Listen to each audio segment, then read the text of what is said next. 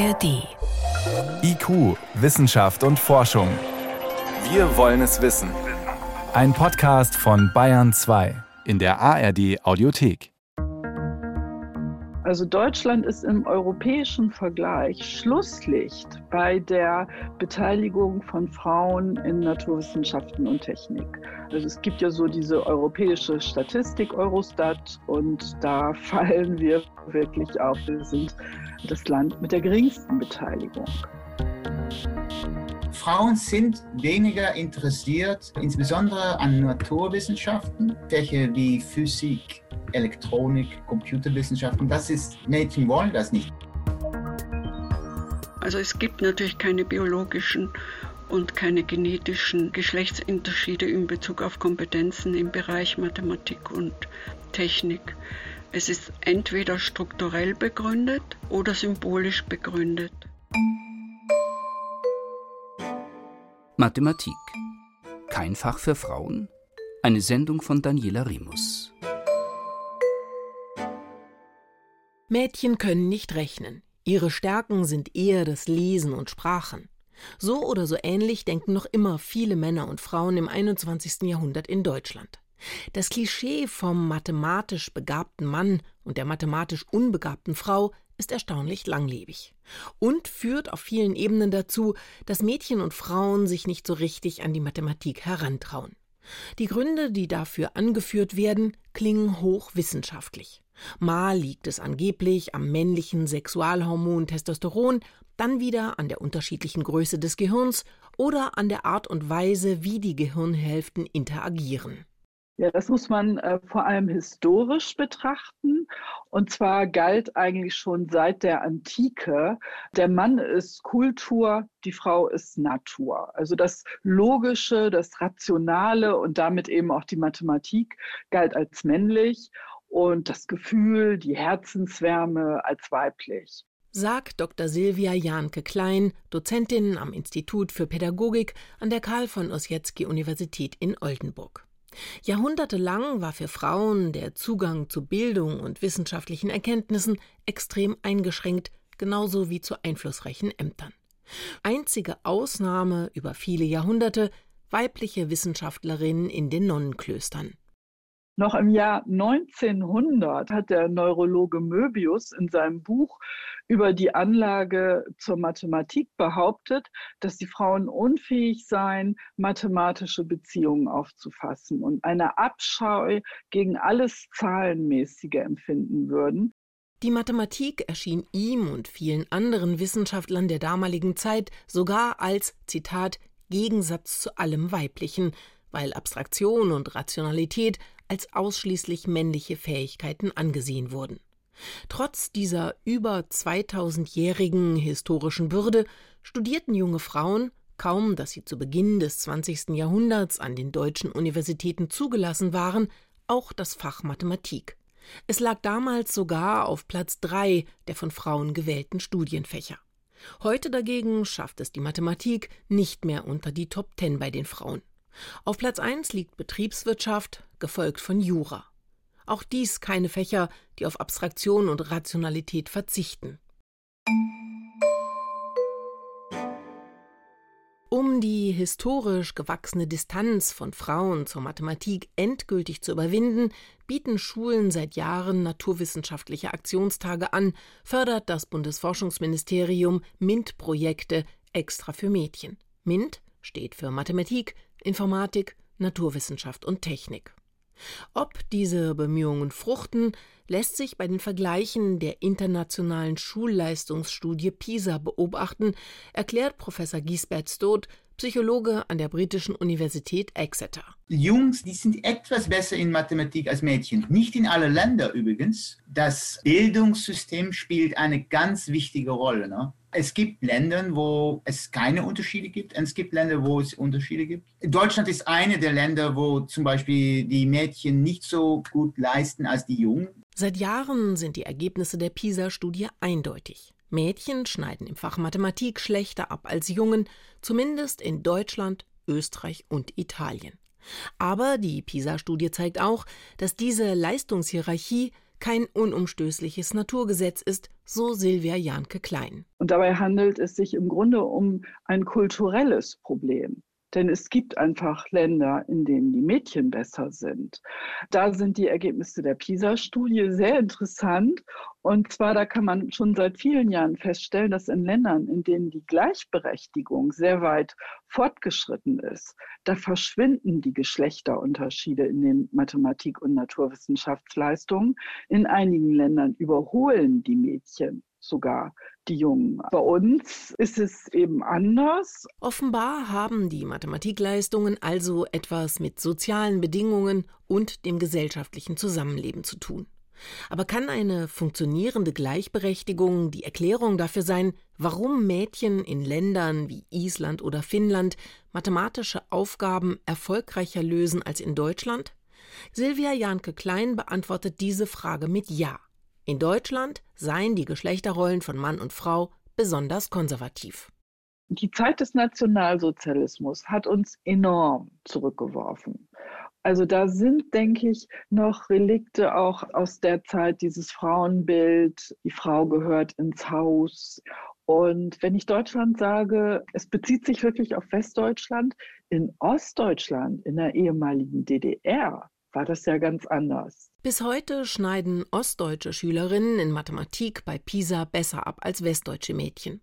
Forschende vermuten, dies sei ein Erbe des sozialistischen Frauenbilds in der DDR, das es den Frauen sozialpolitisch ermöglichte, aber auch auferlegte, berufstätig zu sein, und zwar in allen gesellschaftlichen Bereichen. Wenn aber der Grad der Gleichberechtigung ausschlaggebend sein soll für die Matheleistungen von Mädchen und Frauen, warum sind dann europaweit die Leistungen der schwedischen Mädchen nicht die besten, in einem Land, das im internationalen Gleichstellungsindex immer ganz vorne liegt? Offenbar spielen doch nicht nur sozialpolitische Faktoren eine Rolle bei diesem Phänomen, denn die Mathematikleistungen der Mädchen unterscheiden sich von Land zu Land. Es gibt aber auch Länder mit einem niedrigen Gleichstellungsindex, in dem die Mädchen trotzdem bessere Leistungen in den MINT-Fächern erzielen. Also die große Überraschung war in der PISA-Studie 2015, dass da eine ganze Reihe arabischsprachiger Länder waren, zum Beispiel Jordanien, in denen die Mädchen in Mathematik besser waren als die Jungen. Die guten PISA-Ergebnisse der Mädchen in Jordanien, Albanien, Katar und den Arabischen Emiraten überraschten die internationalen Bildungsforscher. Keiner hatte damit gerechnet, dass sie besser abschneiden würden als ihre männlichen Altersgenossen. Die mathematisch-naturwissenschaftliche Leistungsfähigkeit der Mädchen und Frauen ist in diesen Ländern nicht auf die Schulzeit begrenzt, sondern schlägt sich auch in der Wahl der Studienfächer nieder, hat der niederländische Psychologieprofessor Stoth festgestellt. Länder wie die Türkei oder Algerien da gibt es viel mehr Frauen, die einen Abschluss machen in MINT-Fächern relativ zu Männern als in skandinavischen Ländern. Das ist halt der Grundbefund. Das nennen wir der Gender Equality Paradox im MINT-Bereich. Dieses Paradox der Gleichberechtigung besagt, in vielen Ländern, in denen Frauen als besonders gleichberechtigt gelten, fallen die weiblichen Leistungen in Mathematik schlechter aus als die ihrer Geschlechtsgenossinnen in Ländern wie Jordanien, Katar, Albanien, Algerien oder in den Arabischen Emiraten. Länder, in denen Frauen noch viel stärker um Teilhabe und Gleichberechtigung kämpfen müssen als in Europa. Bis zu dieser Studie nahmen die meisten Forschenden an, wie Silvia Janke Klein ausgeführt hat, dass Gleichberechtigung und Gleichstellung entscheidend seien, damit sich die Leistungen von Mädchen und Jungen fächerübergreifend angleichen dass also politische und soziale Aspekte ausschlaggebend sind. Und sie verknüpften damit die Hoffnung, das Klischee Mathe sei Männersache habe ausgedient. Das ist aber offensichtlich nicht notwendigerweise der Fall. Unsere Erklärung ist, dass wenn man Leute die Freiheit geben kann, selbst zu wählen, was man wählen möchte, dann wählt man anders, als wenn man eingeschränkt ist durch die wirtschaftliche Lage, die letzten Endes auch das Wohlbefinden beeinflusst, weil man muss halt ja irgendwie sein Geld verdienen. Und das geht halt nicht so gut in manchen Ländern. Und deswegen wählen die Mädchen und junge Frauen dort anders als hier. Heißt, wenn Frauen eine Ausbildung danach auswählen, ob sie ihnen später ein solides Einkommen garantiert, dann wählen sie eher MINT-Fächer. Wenn sie sich dagegen leisten können, ihren Neigungen nachzugehen, selbst wenn sie Gefahr laufen, dann weniger zu verdienen, wählen sie andere Fächer. Informatikerin Britta Schinzel, emeritierte Professorin an der Albert-Ludwigs-Universität in Freiburg, sieht das völlig anders. Sich auf vermeintlich biologisch bedingte Interessensunterschiede zu berufen, greife zu kurz. Interessen entstünden nicht im luftleeren Raum und sie seien auch keine biologische Geschlechterkonstante, sondern geprägt von gesellschaftspolitischen Umständen, Vorurteilen und kulturellen Zuschreibungen. Das mache der Blick auf andere Länder deutlich, in denen naturwissenschaftliche Fächer und Mathematik selbstverständlich von Mädchen und Frauen gewählt würden. Da muss man sagen, dass in Ostasien in den meisten Ländern bis zu 45 Prozent Frauen Informatik oder Mathematik sogar noch sehr viel mehr studieren und sie sich auch in den Berufen entsprechend finden. Also in Indien sind es, glaube ich, so um die 40 Prozent, in Südkorea 45 Prozent und in China dürften es auch so um diese Prozentsätze sein. Und auch in arabischen Staaten wie Algerien, Iran und Irak sind Mathematik und Naturwissenschaften offenbar Frauenfächer. Also im arabischen Kulturkreis ist es so, dass in den meisten sunnitischen und schiitischen Ländern oder in denen, die eher laizistisch sind, die Frauenanteile sogar höher sind als die Männeranteile in technischen Fächern und in Mathematik. In einigen arabischen Ländern, wie in Iran, studieren rund viermal so viele Frauen Mathematik wie Männer, betont Informatikerin Britta Schinzel.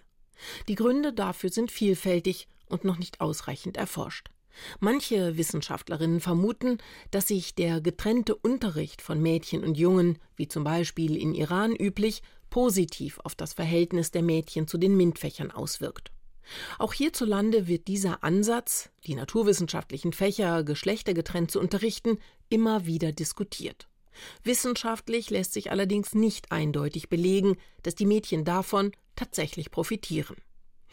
Ein anderer Grund für die vielen MINT-Studentinnen in Asien und manchen arabischen Ländern sind die für Frauen attraktiven Arbeitsbedingungen in Berufen für eben diese Qualifikationen, sagt Mathematikdidaktikerin Silvia Janke Klein. Dann gibt es Länder, da sind Mathematik und Informatik typische Frauenberufe, zum Beispiel in Indien. Man macht sich dabei eben nicht die Hände schmutzig, man kann teilweise sogar von zu Hause aus arbeiten am Computer. Und es gibt extrem viele indische Informatikerinnen zum Beispiel. Und bei uns in Deutschland ist es eben besonders ausgeprägt, dass alle MINT-Fächer bis auf das Fach Biologie, das ist so eine Ausnahme, einfach männlich konnotiert sind. Informatikerin Britta Schinzel ist davon überzeugt, dass die kulturellen Zuschreibungen vor allem durch die politischen Machtverhältnisse bestimmt sind. Sie führten dazu, beispielsweise die mathematischen Fähigkeiten als männlich oder weiblich anzusehen. Einen weiteren Grund sehe ich darin, dass die Machtverteilung in den arabischen Ländern symbolisch anders verlagert ist. Also in westlichen Ländern sind technische Berufe, insbesondere auch Informationstechnik mit Zukunft, mit Macht und mit Einkommen assoziiert und auch real verbunden, während in islamischen Ländern die Religion die größte Macht ausüben kann. Und das ist dann wieder männlich. Diese kulturellen Zuordnungen führten dazu, so Informatikerin Schinzel, dass sich Mädchen und Frauen auf der einen Seite, wie auch Jungen und Männer auf der anderen Seite, unbewusst an gesellschaftlichen und familiären Erwartungen orientierten. Darüber hinaus sollte auch die psychologische Dimension nicht unterschätzt werden. Zum Beispiel das unterschiedliche Selbstbewusstsein von Jungen und Mädchen, sagt Silvia Janke Klein von der Universität Oldenburg. Durch dieses starke Gendering der Fachkulturen, was bei uns sehr ausgeprägt erfolgt, ist es einfach so, dass die Mädchen sehr wenig Selbstbewusstsein haben, so dass sie dann irgendwann wirklich denken, sie sind unbegabt in diesen Fächern. Das ist wie so eine sich selbst erfüllende Prophezeiung. Und es wird in vielen Vergleichsstudien immer wieder eindeutig belegt, die Mädchen unterschätzen sich tatsächlich und die Jungen überschätzen ihre Leistungen. Professor Thomas Götz, Bildungsforscher und Psychologe an der Universität Wien, erklärt diese Tatsache damit, dass die Mädchen das Klischee verinnerlicht hätten, ihnen fehle, im Gegensatz zu den Jungen, die Begabung für Mathematik. Darüber hinaus hätten Mädchen zu wenige positive Rollenvorbilder und würden auch zu wenig von ihren Eltern und der Lehrerschaft unterstützt. Das heißt, durch solche Wahrnehmungen bilden sich niedrige Selbstkonzepte bei den Mädchen heraus, obwohl sie eigentlich total gut sind in Mathematik. Besonders sichtbar wird dieser Unterschied zwischen den Geschlechtern beim Thema Leistungsangst. Thomas Götz und sein Team untersuchten, ob Mädchen wegen ihres schwachen Selbstkonzepts mehr Angst vor dem Matheunterricht und vor Mathetests haben als Jungen. Dafür haben die Forschenden zwei Settings untersucht, den regulären Unterricht und eine Mathearbeit.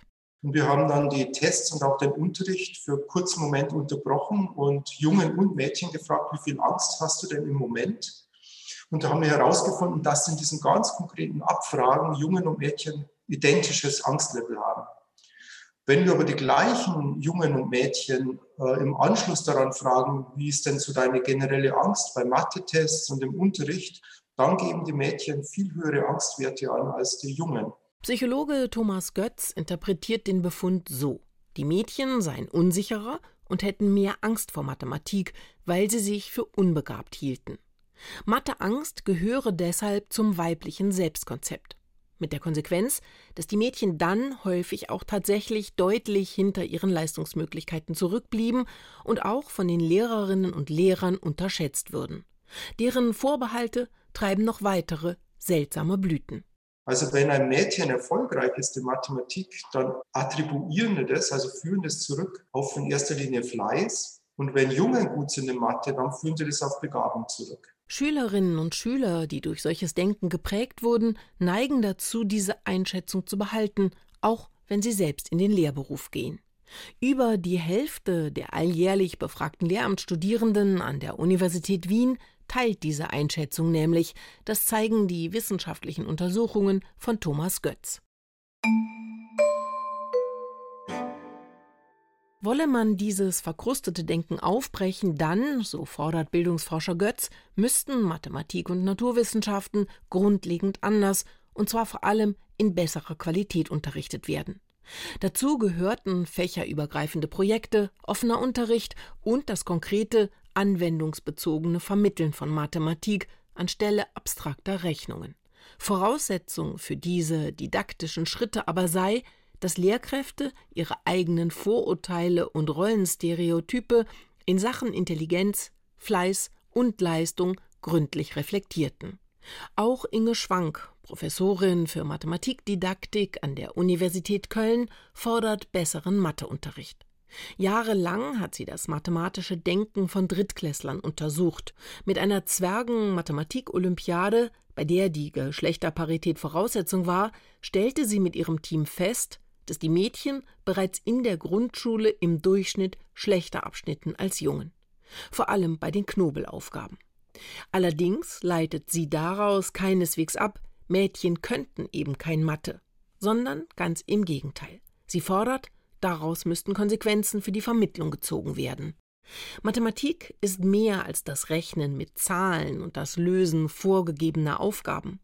Dieser spannende Ansatz, dass das mathematische Denken Probleme zu lösen versucht, komme im deutschen Matheunterricht viel zu kurz, bedauert sie. Es muss einem klar sein, dass die Beschäftigung mit Mathematik unterschiedliche Zugänge ermöglicht aber auch unterschiedliche Zugänge oder bestimmte Zugänge einfordert. Und wenn man da als Unterrichtender, als Fachkraft, als jemand, der sich um das Lernen und Lehren von Mathematik kümmert, keine Sensibilität hat für Heterogenität in Zugangsweisen zur Mathematik, dann produziert man Unterschiede. Aber kann Mathematik durch individualisierten Unterricht, durch Projekte, Wettbewerbe und Förderangebote zu einem attraktiven Fach für mehr Studierende werden? Oder schwingen bei dem Thema noch andere kulturelle Zuschreibungen mit? Vielleicht sogar solche, die erst auf den zweiten Blick etwas mit männlichen und weiblichen Rollenbildern zu tun haben? Mathematik hat kein positives Image in Deutschland, beklagen Bildungsforschende, Mathematikerinnen und Naturwissenschaftler regelmäßig. Hinlänglich bekannt sind die Beispiele von Prominenten, die in Talkshows fast schon stolz von ihren Fünfen in Mathe und Physik in der Schulzeit berichten. Mit schlechten Noten in Deutsch kokettiert dagegen kaum jemand öffentlich.